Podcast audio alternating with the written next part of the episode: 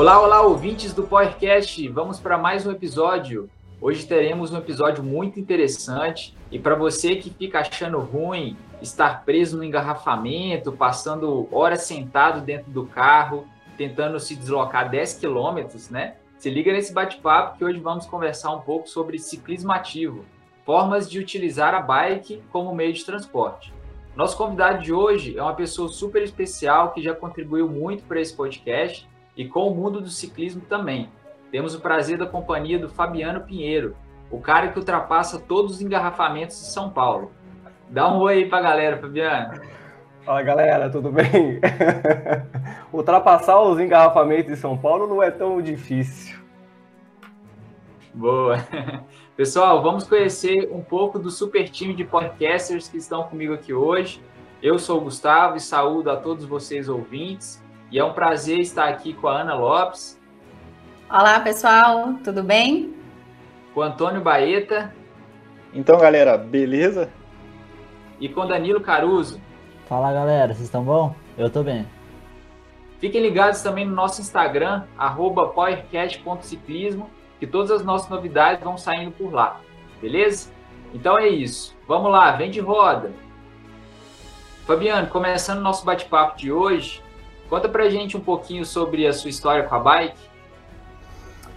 Tá, é, acho que bem breve, uh, acredito que, que como grande parte uh, das pessoas de uma sociedade, eu, eu tenho aquele, aquele afeto na infância, né, com uma bicicleta. Então eu tive uma Caloi Cross azul quando eu era criança. Depois eu lembro que num período da minha adolescência, assim, eu, eu reduzi um pouco, quase que não pedalei. Uh, e aí no final da graduação, isso ocorreu em 2007, foi quando eu me dei de presente uma Caloi 10.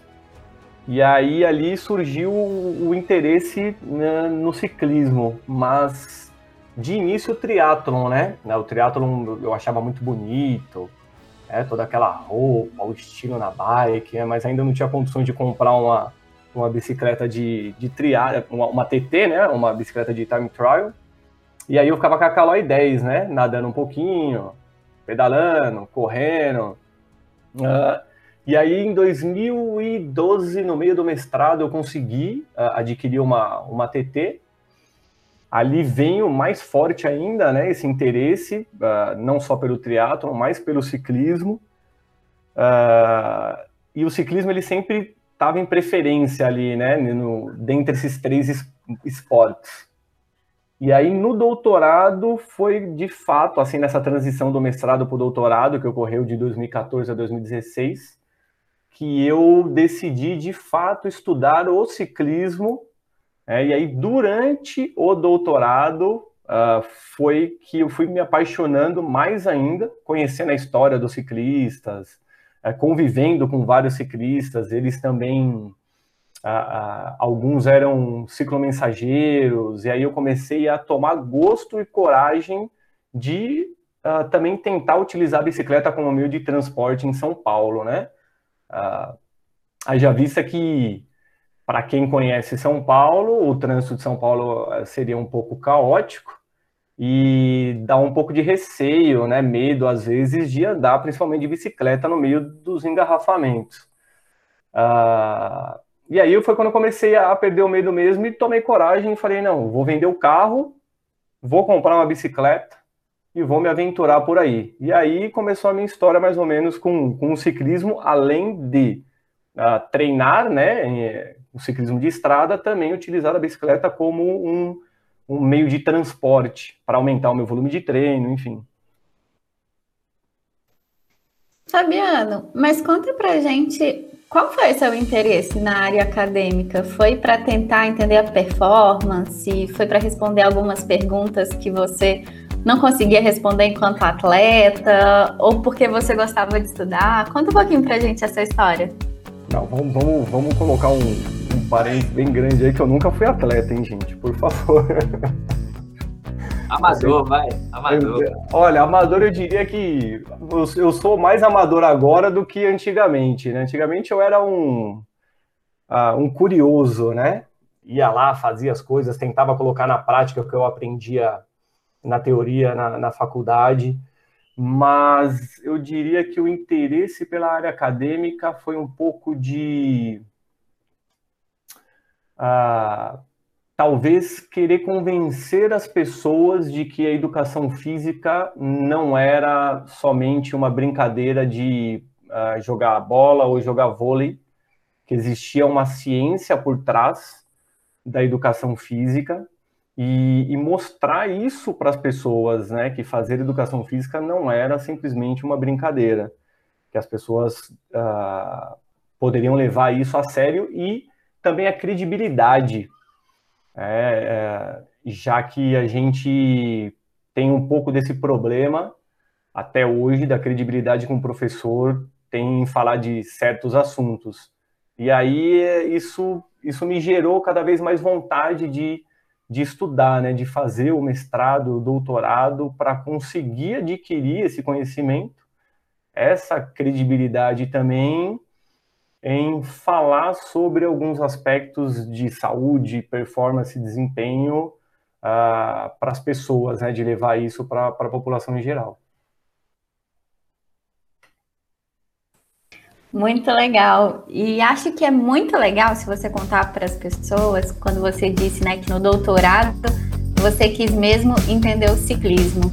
E você fez um estudo muito interessante, muito desafiador e eu acho que todo mundo é, é um pouco curioso com essa área, porque é, tem muitas pessoas que defendem o que você estudou, tem muitas pessoas que têm um, um, um outro olhar, mas eu acho que é, você ainda vai contar, né? Mas talvez trazendo é, um pouco de pimenta.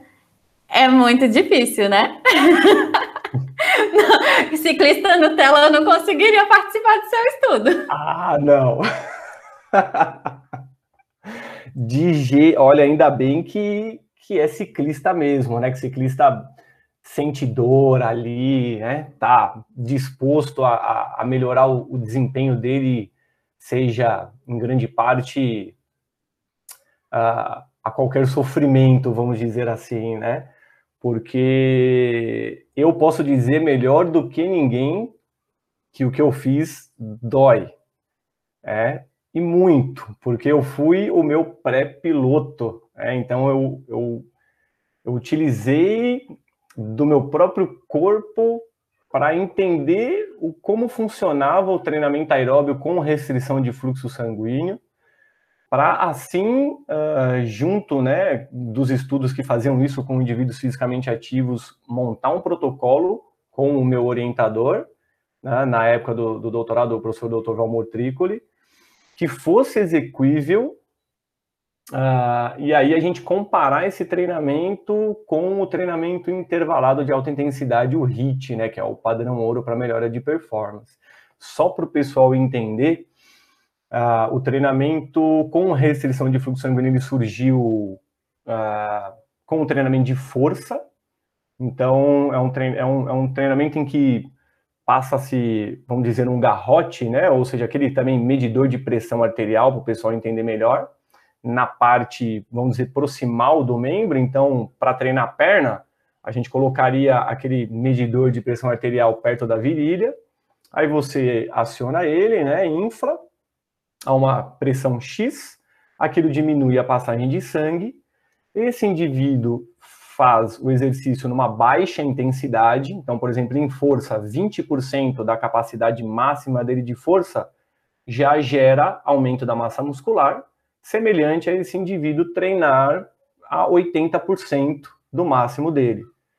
Então, isso é uma coisa sensacional, melhora a força do indivíduo, só que treinando numa baixa intensidade. Então, para quem tem, por exemplo, alguma limitação de mobilidade, alguma, por exemplo, artrite, artrose, uh, ele consegue melhorar a massa muscular e a força dele treinando com um peso muito menor.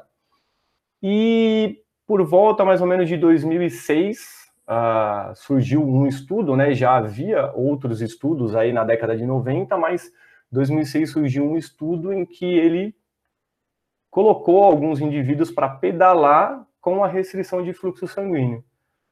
E esses indivíduos eles pedalaram na bicicleta com a parte do fluxo sanguíneo ocluído, né, em ambas as pernas, e ele observou aumento do VO2 máximo, aumento da área de secção transversa, né, da coxa, então do quadríceps ali, uh, aumento da força, aumento também da performance, mais da performance física, né, o aumento da potência máxima em teste incremental máximo, ou seja, aquele teste que a gente vai subindo a potência até o indivíduo não suportar mais. Uh, e aí vieram alguns outros estudos depois, mas sempre com fisicamente ativos. E aí, eis que surge a grande dúvida para mim, falar assim, peraí, mas fisicamente ativo tudo bem, né? O indivíduo ele não faz nada, aí você dá um estímulo para ele, beleza, ele melhorou, ótimo que melhorou. Você aumenta a massa muscular e aumenta a força treinando aeróbio com restrição de fluxo sanguíneo, que é algo já, acredito que para grande parte das pessoas que vão escutar o podcast, meio que é, alienígena, né? Como pode um indivíduo aumentar a massa muscular treinando a 20, 30% da potência máxima fazendo aeróbio? É loucura isso daí. E aí eu falei assim, e isso com ciclistas, né? Como que vai funcionar? Porque os estudos demonstram que aumentar a força e aumentar a massa muscular em ciclistas treinados, isso, falando do treinamento de força, melhora o desempenho que aumentar o VO2 melhora o desempenho. É, aí você fala assim, ah, interessante. Só que tudo isso às custas do quê? Do treino de alta intensidade. Então, para ciclista, geralmente o treino tem que ser alta intensidade, já que eles têm uma adaptação muito elevada. Eles têm uma treinabilidade muito grande. Com isso, a, a margem para eles aumentarem o desempenho é muito pequena. Então, você tem o quê? Que aumentar a intensidade. Aí eu falei, e se der para eles a baixa intensidade, e é mesmo assim eles aumentarem o desempenho, mas isso associado com a restrição de fluxo sanguíneo. O que, que será que vai acontecer, né?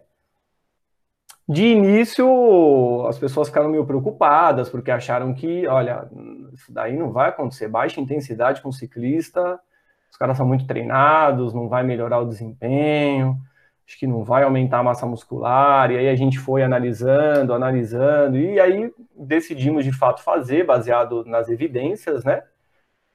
Fizemos o estudo, então a gente tem uh, grupo aí, três grupos, né, que finalizaram, o grupo controle, que continuou treinando, o grupo HIT, que treinou a 90% da potência máxima, e o grupo restrição de fluxo sanguíneo, que treinou em restrição de fluxo sanguíneo a 30% da potência máxima.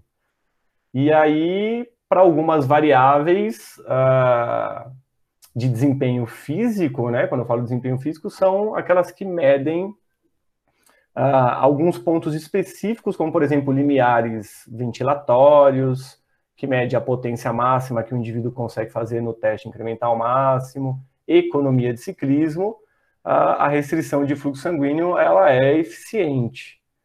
É, Para o desempenho em si, que a gente mediu num contrarrelógio de 20 quilômetros, uh, não houve grande diferença entre HIT e restrição, porém o HIT ele foi melhor que o controle. Então, assim, para colocar uma pimentinha aí e deixar o pessoal a pulga atrás na orelha, a restrição melhorou a massa muscular dos indivíduos na coxa de ciclistas treinados sem os caras terem grandes esforços mas a dor que isso ocasionou é muito grande, né? Porque você imagina você pedalar, a coxa dos indivíduos é altamente dependente, né? A musculatura ali é altamente dependente de oxigênio, de repente você tira aquele oxigênio dos indivíduos e eles têm que pedalar mesmo assim, né? Uh, mas isso tem outros dados interessantes que vão ser aí uh, publicados mais para frente que o pessoal vai ficar sabendo. Eu não posso contar tudo aqui, né? Pô, pessoal, só um comentário aqui. É incrível ver, escutar pessoas falando do que amam, né? Se deixar, o Fabiano faz o um podcast sobre o doutorado dele. Mas incrível. E, e a minha dúvida fica: como é que foi essa relação? Pelo que eu entendi, você, no começo do doutorado, no começo dessa coisa acadêmica, não tinha, por mais que você treinava o triatlon tal, não tinha, não tinha tanto interesse pelo ciclismo, por essa coisa que a gente veio de fato falar do ciclismo ativo, de usar a bike como meio de transporte e como que você está estudando a fisiologia aplicada, treinamento, te levou a esse interesse em usar a bicicleta no seu dia a dia? Conta pra gente um pouquinho. É, isso, isso teve algumas, algumas mudanças também que eu tive ao longo do doutorado que, que me trouxe um. Uh, foram, foram algumas fases que eu passei da minha vida que, que me fizeram enxergar a vida de uma maneira diferente, né? Então, não foi simplesmente o estudo que me levou a isso, mas houve um amadurecimento também uh, emocional, houve uma maneira de olhar a vida uh, muito diferente do que eu enxergava. É isso que eu falo para as pessoas, né? Ah, para mim, o mestrado e o doutorado, ele não trouxe só benefícios acadêmicos, mas sim ele me ensinou a, a viver é, de uma maneira completamente diferente. Então, me trouxe subsídios para minha vida, para resoluções de problemas, eu entender os fenômenos.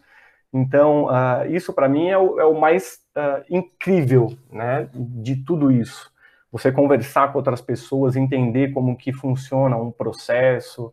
Tem gente que acredita que uh, esses cursos eles ensinam simplesmente a você algo relacionado à sua tese ou dissertação. Quando na realidade você tem que saber sobre recursos humanos, sobre parte de administração, sobre contabilidade, enfim, matemática, estatística, fisiologia, tudo, né? Tudo. E, e, o que me levou a isso, então, eu, eu comecei a, na entrevista, né, junto com os indivíduos, vendo que eles eram ciclomensageiros, muitos também não tinham carro, eu era dependente de carro há 10 anos, né? Então, para ir no mercado, a 700 metros da minha casa, eu ia de carro. Embora eu faça exercícios, ah, eu ia de carro para o mercado, né? A minha mobilidade de, dependia principalmente do carro. Eu pegava a bike, ia, é, colocava dentro do carro, ia até um local, treinava e voltava para casa, tirava a bicicleta dentro do carro e pendurava na parede. Era assim.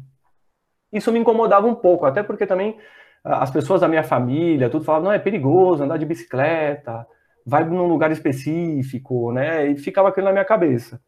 E quando eu comecei a conviver com essas pessoas, eu comecei a perceber que não era tão perigoso assim e eu queria aumentar o meu volume de treino. Eu falei, essa talvez seria uma maneira de eu aumentar o meu volume de treino. É, não utilizar mais o carro, mas utilizar a bicicleta ou também a caminhada é, para fazer uh, determinadas uh, atividades próximo à minha casa e, e assim não ocupar tanto tempo. E aí eu fiz um outro cálculo. O quanto que eu gastava com o carro anualmente. E aí eu descobri que eu gastava cerca de 12 a 13 mil reais por ano com um carro. Não tinha um super carro, não. Fazendo uma propaganda para a Honda aí, se a Honda quiser patrocinar vocês, mas eu tinha um Honda Fit, sensacional o carro. Mas enfim. É... E, e aí, o que, que eu descobri? Que eu gastava por volta de 400 reais de combustível por mês, é, aí você tinha IPVA e seguro e licenciamento, né? E com isso, você tem também uh, uma parte desse dinheiro que tem que ir para troca de óleo, né? Filtro de óleo, enfim, para manutenção geral do carro. Dividindo isso, hum, e eu não coloquei a depreciação do veículo, hein, pessoal? Que isso fique muito bem claro, tá? Aí eu vi que eu gastava mais ou menos cerca de 12 a 13 mil reais por ano e aí eu falei, caramba, eu gasto isso, mas se eu andar de aplicativo, eu não vou gastar mil reais de aplicativo por mês de jeito nenhum.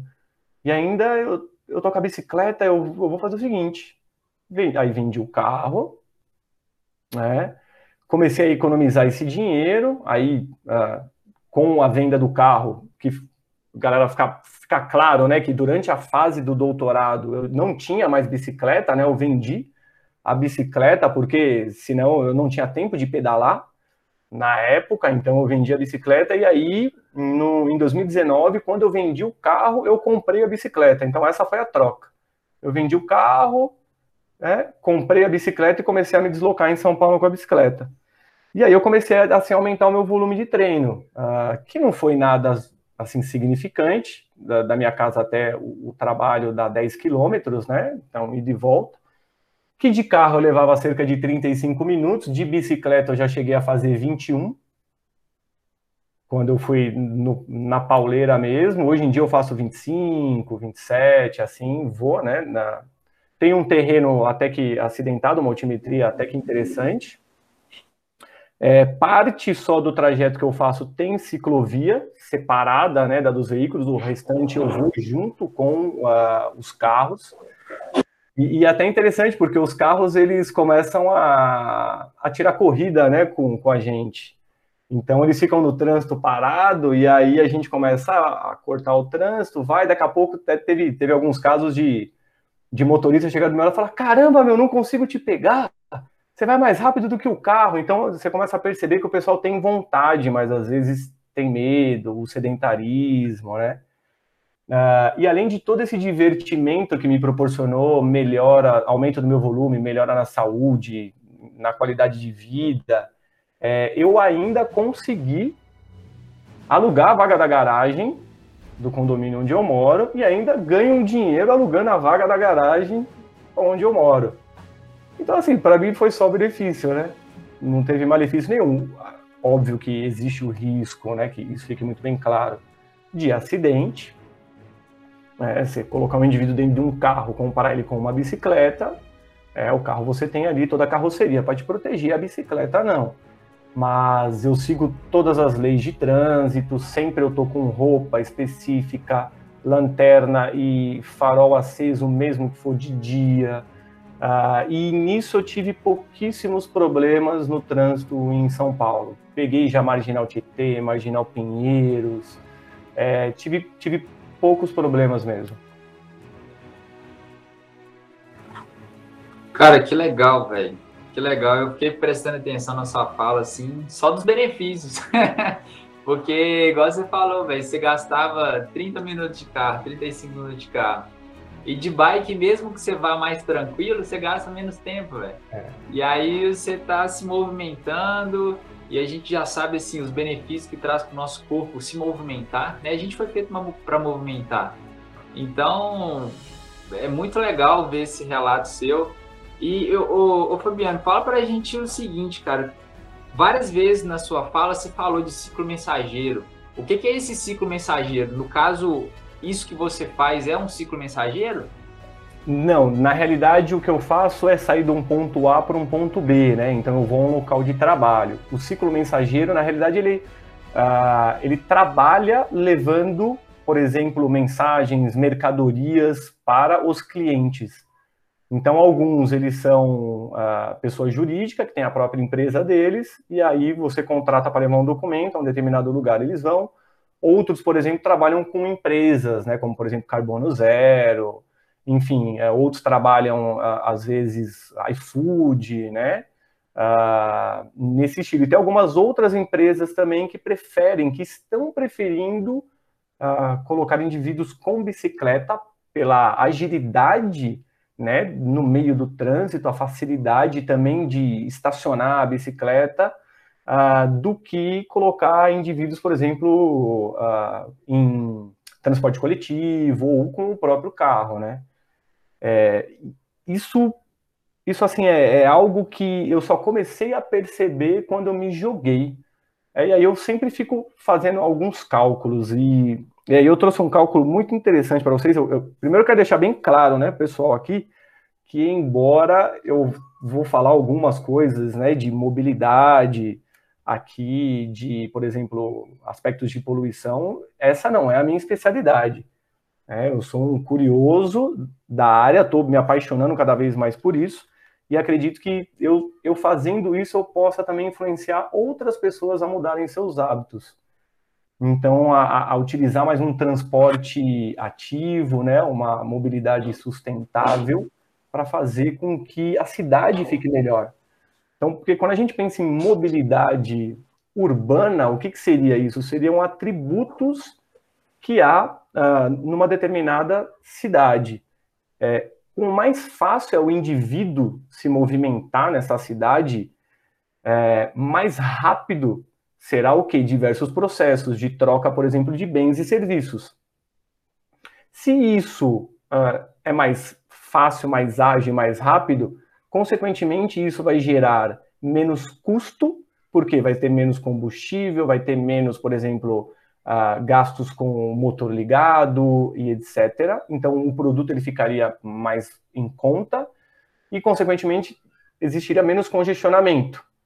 Tendo menos congestionamento, eu tenho menos pessoas paradas no trânsito, eu tenho menos poluentes sendo emitidos pelos uh, motores né, que estão ligados, e assim eu melhoro também o meio ambiente. Então, quando você melhora a mobilidade de uma cidade, que ela se dá por diversos processos né, de transporte coletivo, tem a mobilidade saudável, a mobilidade ativa, que é caminhada, o ciclismo, você tem também a mobilidade de transporte, que seria ah, como que você consegue transportar as mercadorias, extração de minério, enfim, tudo isso. Ah, então, quando você tem uma infraestrutura interligada e muito boa, tudo isso facilita. Haja vista que o indivíduo ele ficar preso no trânsito não é interessante, que ele vai ficar estressado. O indivíduo ficar no metrô, parecendo que ele está numa lata de sardinha, não é interessante. Então, por que não fazer, às vezes, um trajeto com a bicicleta, se isso não for muito distante, né? Uh, então, eu, eu, eu, trouxe um cálculo aqui para vocês, que eu andei lendo algumas coisas, né, relacionadas à emissão de CO2. É, e aí eu fiz um cálculo que uh, são 10 quilômetros, né, da minha casa até os locais onde eu trabalho e de volta.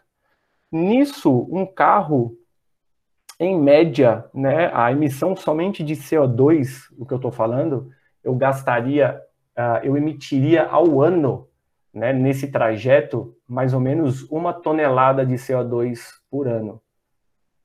Então. Você sozinho? Eu sozinho. Meu eu Deus! Sozinho. Uma tonelada, porque eu, uh, eu, eu, eu, peguei esse cálculo, uh, eu, eu, baixei um, um, documento da Aliança Bike, uh, em que coloca uma Sistema de Informação da Mobilidade Urbana, um relatório geral de 2014, né? É, e, e, isso é muito interessante porque mostra que o, o, automóvel ele emitiria 196 gramas de CO2 ao meio ambiente por quilômetro rodado. E aí eu fiz esse cálculo vezes cinco dias na semana, né? Vezes o número de semanas. Então eu emitiria cerca de somente CO2, cerca de uma tonelada ao ano. Fora ainda o que, que acontece? É pneu que você gasta, são outros combustíveis, outros, aliás, uh, outros gases poluentes, né, que você também emite com o carro, enfim. E fora que, assim, eu estou me tornando mais saudável.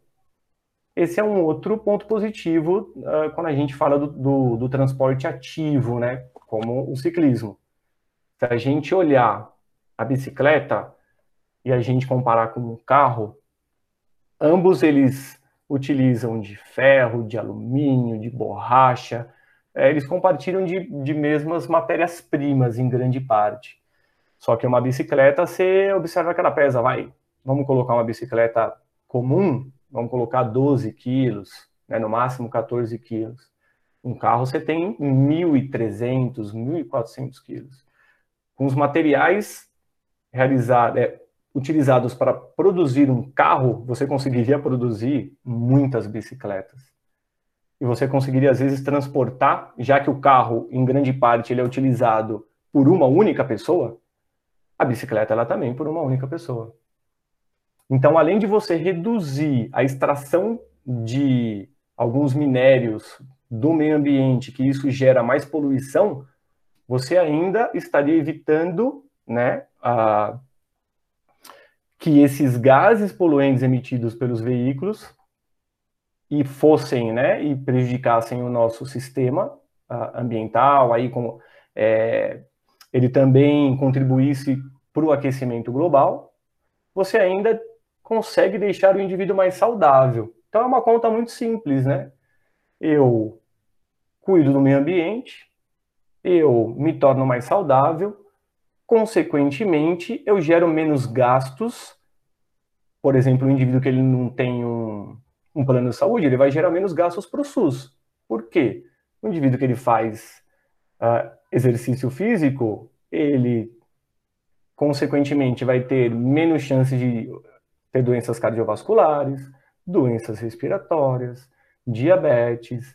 Ele vai ter diversos benefícios ele não vai precisar procurar o Sistema Único de Saúde. Então, é, é uma conta muito simples que, na realidade, falta a sociedade olhar e falta força de vontade política de fazer com que nós nos movimentemos mais, ou a pé, ou de bicicleta, enfim. Mas aqui no caso, falando especificamente de bike, né? Fabiano, eu vou aproveitar a sua deixa, porque você tocou num ponto que para mim é extremamente importante. É, e talvez seja uma pergunta de um milhão de dólares, aquela pergunta que a gente não vai conseguir uma resposta fácil aqui. Geralmente eu faço essas perguntas, mas acho que é sempre interessante para a gente pensar. É, quando você expôs tudo isso que você falou, cara, a gente só vê vantagens, né? Do ponto de vista é, econômico, e aqui eu uso é, uma, uma acepção de, de economia mais ampla, né? A gente, geralmente, quando a gente fala de economia, a gente pensa em dinheiro, e na verdade não é só isso, né?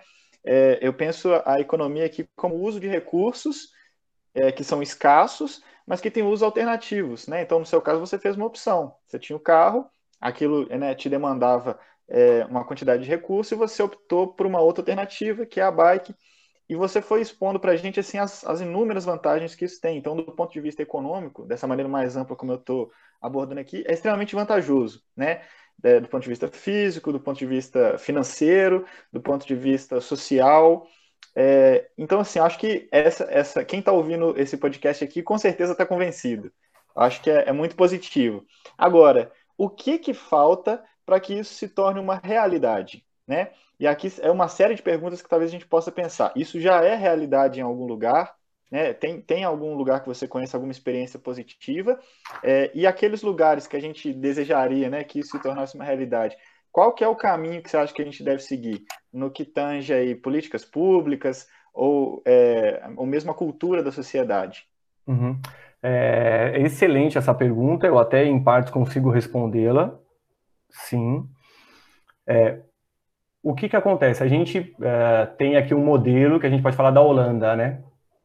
Então vamos colocar a Holanda. A Holanda houve protestos também do pessoal querendo ciclovia. Ela teve algumas crises que fizeram com que ela estabelecesse é, algumas políticas que fossem construídas ciclovias. E aí é, eu, eu é, tive, nossa, graças a Deus, a oportunidade de conhecer né, a Holanda e assim, é sensacional. É sensacional. Você pegar a bicicleta e você vai para qualquer lugar. Existe a rodovia e ao lado da rodovia, separado por um canteirinho com grama bonitinho, existe uma ciclovia separada. Para vocês terem uma ideia, eu fiz hoje, né, uma, uma busca antes aqui do podcast. E deixa eu só pegar aqui a Holanda. ela tem 17 milhões de habitantes, né? E ela tem dedicada somente a, a ciclovia separada dos veículos, cerca de 33 a 35 mil quilômetros de ciclovia. Né? É, e aí eu fiz uma comparação com São Paulo, que São Paulo tem aumentado né, o número de ciclovias. Tá? São Paulo, São Paulo, estou falando da região metropolitana, tá? É, São Paulo tem 12,3 milhões de habitantes, com 655 quilômetros de ciclovia, né, de tratamento cicloviário de acordo com a, a CT São Paulo. É, e é onde eu quero chegar nisso. Não é vergonha nenhuma a, a gente ainda ter isso. O que é vergonha é a gente ter a consciência do bem que a, o ciclismo faz e ainda continuar assim. É, e como que a gente muda isso? Uh, a gente só vai mudar a cabeça das pessoas fazendo ciclovias, estruturando boas ciclovias, deixando os locais uh, onde forem construídas essas ciclovias atrativos e também as calçadas com árvores. Tudo isso dá mais prazer para o indivíduo sair de casa e ir andando ou ir pedalando. A segurança proporciona uh, o estímulo do indivíduo em pedalar, em caminhar. Né? Eu digo a segurança com relação ao trânsito, aqui eu estou falando, né? E aí eu trago algo que hoje também é, eu fiquei assim perplexo porque eu acompanhei isso, né? A construção, a ampliação da marginal Tietê aqui em São Paulo, E aí eu, eu acompanhei isso, assim, eu fiquei perplexo, porque na época eu também não enxergava isso, né? Mas um, um, um dos meus sonhos, como eu moro em São Paulo, seria eu ver a Marginal Tietê e Pinheiros inteira com uma ciclovia ao lado dela. Para quem não sabe, eu, é, eu moro na Zona Leste de São Paulo, eu estudei na USP, que é a Zona Oeste. Da minha casa na USP dá 35 quilômetros, mais ou menos. Daria para eu ir de bicicleta tranquilamente para a USP e voltar. Eu faria um treino sensacional se tivesse ciclovia na marginal inteira. E aí eu fui pesquisar, é, fizeram ampliação da marginal de 15,2 quilômetros, que iniciaram próximo à minha casa, termina próximo a uma rodovia super importante aqui, que é a Bandeirantes. Eles, uh, quando eu falo eles, uh, o Estado, né, que, que, realizou isso, tiraram alguns canteiros em que tinha árvores, né, em que tinha ali terra que poderia drenar a água, a gente sabe que isso é importante, né, uh, e colocaram só é, faixas de rodagem de carro e caminhão, e não pensaram na época em colocar uma, dois metros, dois metros uma ciclovia precisa de 2, 2 metros de largura para uma ciclovia em 15 quilômetros de extensão da marginal. Com uma saída para cada ponte, por exemplo. É, ninguém, ninguém, eu, eu não sei porque na época eu não, não acompanhei isso, eu não pensava como eu penso hoje, né? Mas aí é engraçado que você entra no site, tá, não, isso vai gerar mais fluidez para o trânsito, mais economia, menos emissão de poluentes, só que na realidade isso dura, é paliativo, né? Dura por pouco tempo. Depois, o que, que acontece? Tudo vira um trânsito de novo. Por quê? Porque isso é mais estímulo para pessoas comprarem mais carros, mais motos, e não estímulos para pessoas pedalarem mais. Então, a maneira de fazer as pessoas pedalarem é como? É construindo ciclovias, mas deixando bem claro aqui que essas ciclovias têm que ser construídas de forma é, muito bem estruturada, que levem de um ponto A para um ponto B, que consiga interligar com, ah, por exemplo, transporte público, que tenha estacionamento para essas bicicletas em locais específicos, para esses indivíduos ah, se movimentarem também para quando for outros lugares mais distantes. Aí as pessoas vão falar, ah, isso é uma utopia, Fabiano, que você está falando, é um sonho. É, se não começar, é, nunca vai mudar. É, se não começar, nunca vai mudar. E uma outra coisa muito interessante é que quanto mais ciclistas a, as pessoas vêm na rua, mais seguranças elas, mais segurança elas sentem para pedalar. Então, o que precisa fazer é o quê? É simplesmente vontade política, vontade da sociedade de construir, de parar de reclamar que vai parar um, que não vai conseguir estacionar um carro é, na lateral, do comerciante parar de reclamar que não vai construir, uh, que não, um carro não vai estacionar para comprar algo na loja dele, mas ele colocar um local para estacionar as bicicletas no comércio dele estimular com que as pessoas vão de bicicleta. Então, o que falta é isso. E aí, o que eu acho outra coisa muito engraçada é o quê? Que quando essas pessoas têm oportunidade de ir para outros países, é, eles acham lindo aquilo. E aí, quando vem para o Brasil, não quer transportar aquilo para o Brasil. É, as pessoas, quando vão para outros países, falam: nossa, as pessoas param na faixa de pedestre, mas quando vem aqui, essa pessoa dentro do carro quer atropelar uma outra pessoa que está na faixa de pedestre. Então, é, se a gente não começar por nós, é, as coisas não vão mudar, não, não tem jeito. Essa é a minha perspectiva, né? Fabiano, eu gostaria de fazer dois parênteses na sua fala. Uhum. O primeiro é que a distância da minha cidade, Ervalha, até onde eu estudei, que é Viçosa, é mais ou menos 35 quilômetros. Então, depois fala que é ali de Mineiro que é longe, né? Porque se eu fosse falar que eu ia de bike pra... de uma cidade para outra, ia achar que eu tenho cocô na cabeça. Então, vamos rever se é ali de Mineiro. Esse é o primeiro ponto. Tá, isso é importante, depois eu vou falar uma outra coisa. Legal. O segundo ponto é toda essa questão que você trouxe, né, do bem-estar, dos benefícios para a nossa saúde.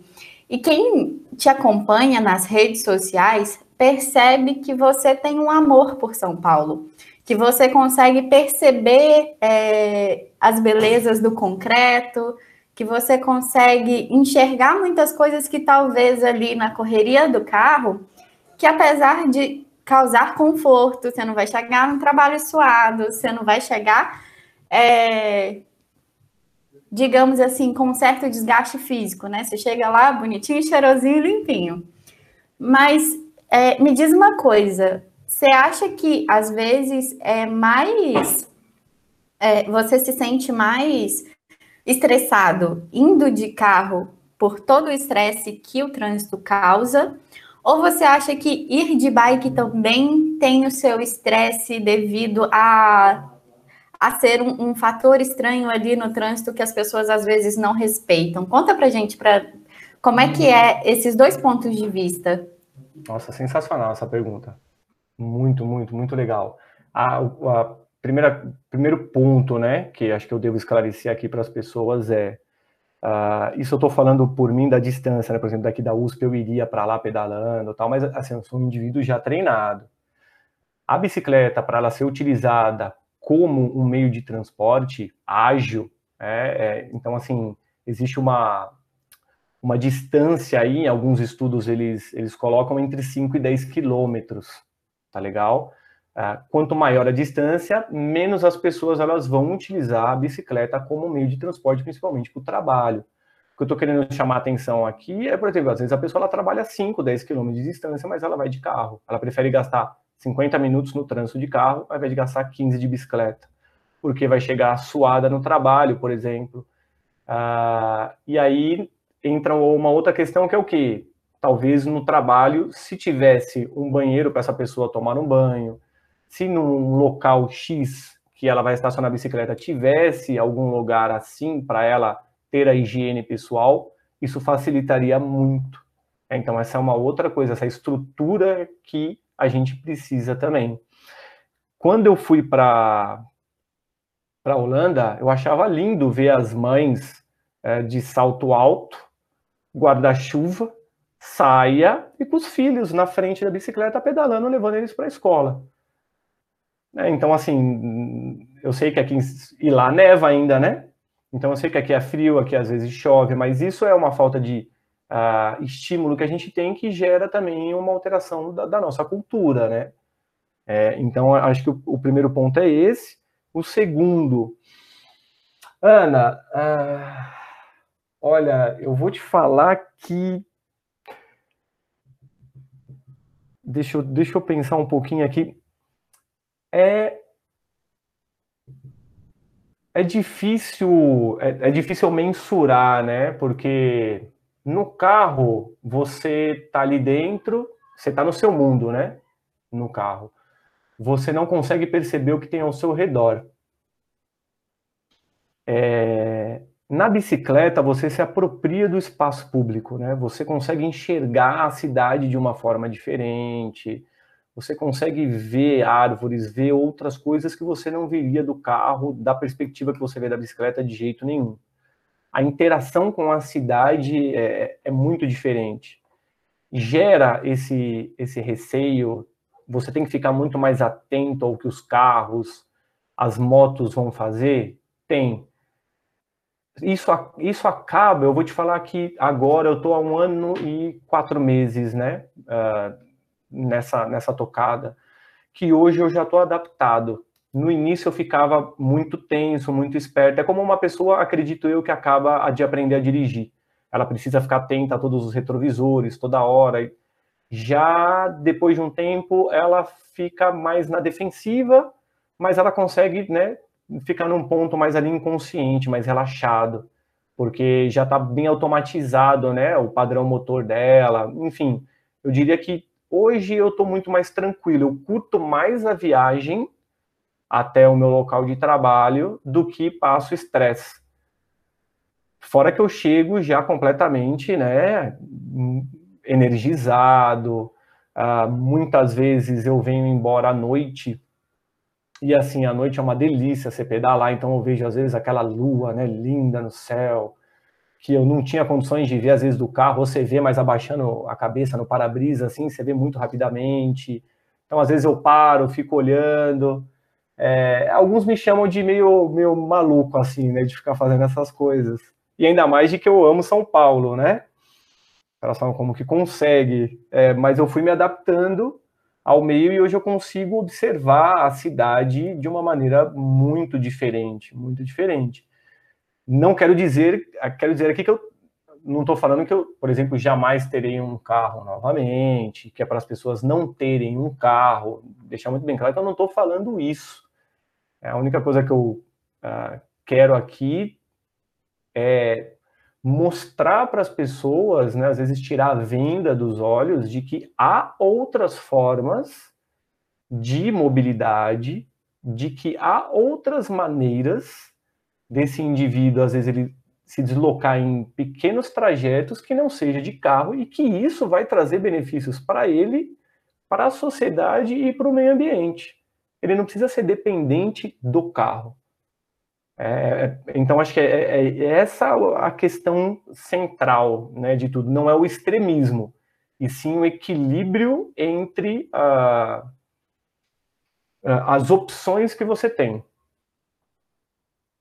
Cara, pergunta e resposta extremamente poéticas. Fiquei até emocionado aqui, cara. Show de bola.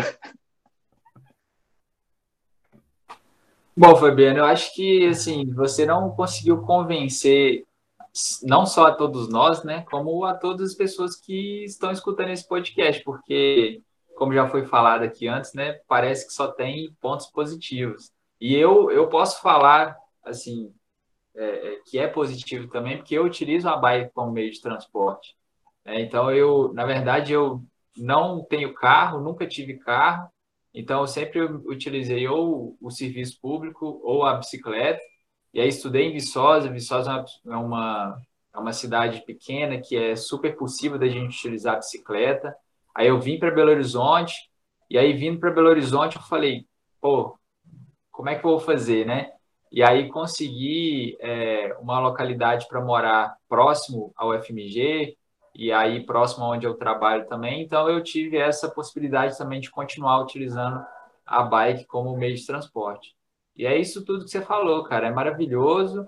E é até legal que às vezes a gente pega uma chuva, né? Muitas pessoas aí, tipo, a gente pode perguntar para cada um aqui, qual, quando foi a última vez que você tomou um banho de chuva?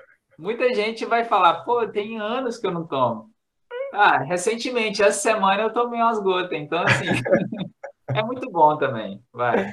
Isso. Pode falar, pode falar. O... Eu ainda tive tive sorte é, com relação a isso. Eu já peguei chuva treinando em estrada, né? É, na cidade, é, como, como, o trajeto para o trabalho ele não é muito longo, né? Eu falei é entre 20 e 30 minutos. Então eu consigo olhar o clima, vejo a previsão do tempo. Não, não vai chover ou ah, vai chover mais mais tarde. Eu consigo ir de bike. E aí eu consigo estacionar ela é, então, o legal da bike é esse outro ponto, assim, que de carro eu teria que pagar um estacionamento, a bicicleta eu deixo em qualquer... Oh, pode deixar a bicicleta aí, eu tenho lugar para deixar... Todo mundo gosta, né, da bicicleta.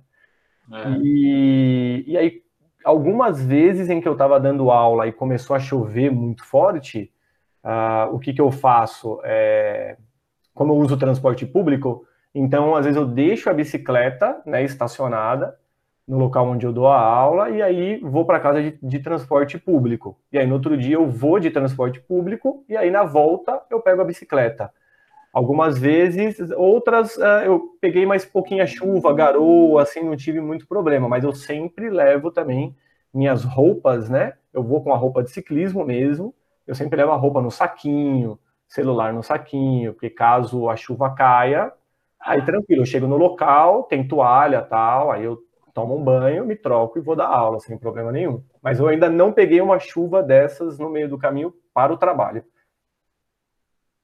É, tá, tô vendo aí que você já está bem experiente, que você está super preparado para qualquer coisa. É. eu fiquei super animado assim de, de você estar tá trazendo novas perspectivas, sabe, novos olhares. Acho que todo mundo aqui já começou a ver né? Por mais que todo mundo aqui goste de bicicleta, de alguma forma utilize o, a bicicleta para se deslocar, é, a gente já começou a ver outras coisas que estão envolvidas, né? Que é muito interessante que você trouxe. É, e aí, acho que a gente pode deixar uma mensagem para o pessoal, assim, quem, quem quer começar a utilizar a bike como meio de transporte, dá uma dica para eles de como que, né? Uns primeiros passos, assim, vamos dizer. Uhum. Precisa de muito equipamento, precisa de uma bicicleta cara, ou pode ser qualquer uma. E aí, o pessoal, anota essas dicas, porque vai ser muito valiosa e eu, eu tenho certeza que vocês vão curtir nessa nova aventura aí.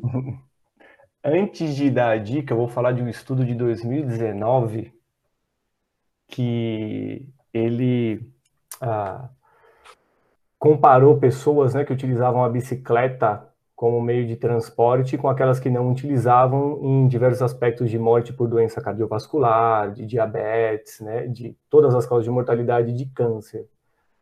E aqueles indivíduos que utilizavam a bicicleta para ir ao trabalho em 100 minutos por semana, tá? Então, 100 minutos por semana. Eles tiveram 9% de redução na mortalidade por doença cardiovascular, 30% de redução no diabetes, 24% de todas as causas de mortalidade e 25% de câncer, menos, né, de obter menos câncer ou doenças aí, né, cancerígenas. É, 100 minutos por semana, né? Então, duas vezes por semana que o indivíduo vai, é, ele já consegue obter todos esses benefícios. Né? É, e com relação à dica, o que eu sugiro primeiro é conhecer bem o trajeto, é, pegar o trajeto mais seguro, né, ou menos arriscado, é, porque infelizmente a gente ainda precisa de muita ciclovia, né, não só em São Paulo, mas no Brasil, em qualquer lugar do Brasil. É, segunda coisa, é respeitar as leis de trânsito. Não adianta o ciclista culpar o indivíduo que está no carro ou que está na moto e ele não respeitar as leis de trânsito. É, ele utilizar todos os materiais, os equipamentos de segurança, então luva, capacete, lanterna, farol, principalmente se for pedalar à noite, porque isso é a segurança dele. Então não adianta esse indivíduo ele ele querer o respeito do outro se ele pelo menos não faz o mínimo. Eu, para você ter uma ideia, eu sempre eu tenho duas lanternas, é, e aí caso uma falhe ou acabe a bateria de uma, eu sei que eu consigo chegar em casa com a outra. É, então esse é um cuidado que eu tomo também. É, eu utilizo a sapatilha, né, mas porque eu, já tenho a experiência, mas de início, indivíduo sem sapatilha é a escolha mais correta a se fazer, até porque você tem que parar em semáforo, vezes o ônibus para, você tem que ver se algum pedestre vai descer. Então, assim, se ele conseguir seguir as leis de trânsito, tomar esses cuidados, parar em semáforo, não andar na contramão, né? Eu vejo muita gente andando na própria ciclovia na contramão ciclistas. Acredito que esse seja uma das dicas mais importantes, porque ele vai estar tá seguro e ele também vai estar tá obtendo a, a, segurança das outras pessoas que estão compartilhando a mesma via que ele, né? Então, assim, outra coisa é o que? Roupas leves, se tiver calor, é, roupas específicas, para que haja uma melhor troca de temperatura com o meio ambiente, para que esse indivíduo ele sue menos, né? Isso gera uma melhora no desempenho uh, e também traz mais conforto para ele. É, óbvio que se tiver frio, ele também utilizar roupas que consiga fazer essa troca, né? Isso é, é, é muito importante. Uh, e eu acho que, por enquanto, eu só consigo lembrar disso. Tanta coisa que passa pela cabeça. Se vocês tiverem alguma coisa para adicionar, por favor, porque você também utiliza a bicicleta, né, Gustavo? Sim, sim. Não, é legal que você trouxe isso de respeitar as leis de trânsito e evitar andar na contramão, porque é, quando a gente vai a gente vai tomando essas pequenas precauções assim, né? A gente vai seguindo esse, essas dicas que você deu, querendo ou não, a gente vai, a gente que utiliza a bicicleta como meio de transporte, vai melhorando nossa relação com o motorista, né? Então, isso era uma coisa que, que quando você foi falando, veio me surgindo aqui, né? Se de todo esse esses anos que você foi andando de, de bicicleta aí para o seu trabalho, utilizando ela como meio de transporte, se isso foi melhorando com os motoristas, né? Porque acaba que é, não é uma coisa que faz muito parte da nossa cultura, E às vezes eles acham que é uma competição, às vezes acham que você está atrapalhando o fluxo do trânsito. Só que na real to, cabe todo mundo ali, né? É só ah. todo mundo respeitar o seu espaço. Vai ficar para uma próxima conversa. Nossa, eu tenho um caso muito interessante para contar quando eu fui pegar minha bicicleta aqui em Belo Horizonte, que ela chegou no, no ônibus. Mas aí vai ficar para a próxima, que o nosso tá. tempo aqui já está estourando. Mas nós vamos marcar esse bate-papo de novo. Ah, vamos, a gente marca. Ih, muita coisa para conversar. Ô, Fabiano, para finalizar aqui, conta para a gente um pouquinho do LabFab. A Ana já tinha pegado um gancho ali, falou que você tinha um canal. Aí uhum. conta um pouquinho para a gente do LabFab e também fala aí para o pessoal, é, quem quiser saber mais sobre o seu trabalho, como te contactar, as redes sociais que você usa. Tá, o, o LabFab, ele, ele foi criado uh, ah, para conseguir uh, unir né, a, a, distância que a, a, academia, quando eu falo academia, a parte da, da ciência né, realizada aí dentro das universidades com a sociedade. Uh, o que eu percebi durante o meu, uh, o meu mestrado e o doutorado é que há, há, um abismo muito grande entre o que se produz de ciência e o que a sociedade consome. É, e, e aí nós que estamos lá produzindo esse conhecimento, a gente fica às vezes até um pouco chateado porque as pessoas é, ficam acreditando aqui, consumindo informações que não são verídicas ah, e a gente reclama, só que também a gente não, né, não coloca isso para a sociedade, que na realidade é ela quem é, investe em nós lá, né? Para melhorar toda a saúde, qualidade de vida dela, tecnologia, enfim. Uh, então eu criei o LabFab nesse sentido. Uh, inicialmente eu ia falar só da parte de treinamento, né? De fisiologia, a parte psicofisiológica, só que aí eu fui me abrindo mais para esse caminho e eu vi que uh, seria uma uma perda primeiro para mim e outra para a sociedade se eu só me engajasse nesse assunto na rede social. Por isso é que agora também eu abri um pouco o leque e falo dos benefícios do ciclismo para a saúde, para a qualidade de vida e também para o meio ambiente. Vou começar a falar de sustentabilidade, a começar a falar um pouco também de uh, crianças, né? Que esse é um outro bate-papo que a gente pode ter. As crianças, por que, que elas deixam de pedalar? Segurança para elas. É, muitas crianças, por exemplo, se fossem à escola de bicicleta e voltassem, elas teriam melhor saúde. Enfim, tem muita coisa para a gente falar sobre ainda a bicicleta. E eu vou utilizar o LabFab uh, para a galera anotar aí, é, é LabFab no Instagram, né, no Facebook, é, é labfab.ciência do ciclismo. Tem também o site, né, www.labfab.com.br, e aí as pessoas podem me contactar tanto pelo próprio site ou pelo, pela rede social, Instagram, Facebook, enfim, é, para dar palestras, para falar alguma coisa nesse sentido, entendeu? Do ciclismo, desempenho, performance, é, enfim, eu vou abraçar no LabFab tudo que é relacionado e tudo que está relacionado ao ciclismo. Legal demais. Bom, é isso, galera. Teve muitas dicas legais aqui. É, escutem quantas vezes vocês precisarem, anotem e pensem nessa ideia que a gente trouxe, viu? Que é uma ideia muito legal, não só para a gente como ser humano, mas também para nossa relação com o planeta e com a natureza. Continue nos acompanhando, que terão muitos episódios vindo por aí. A gente quer agradecer imensamente a presença do Fabiano e agradecer a todos vocês que estão nos acompanhando. E é isso. Então, até a próxima. Vem de roda!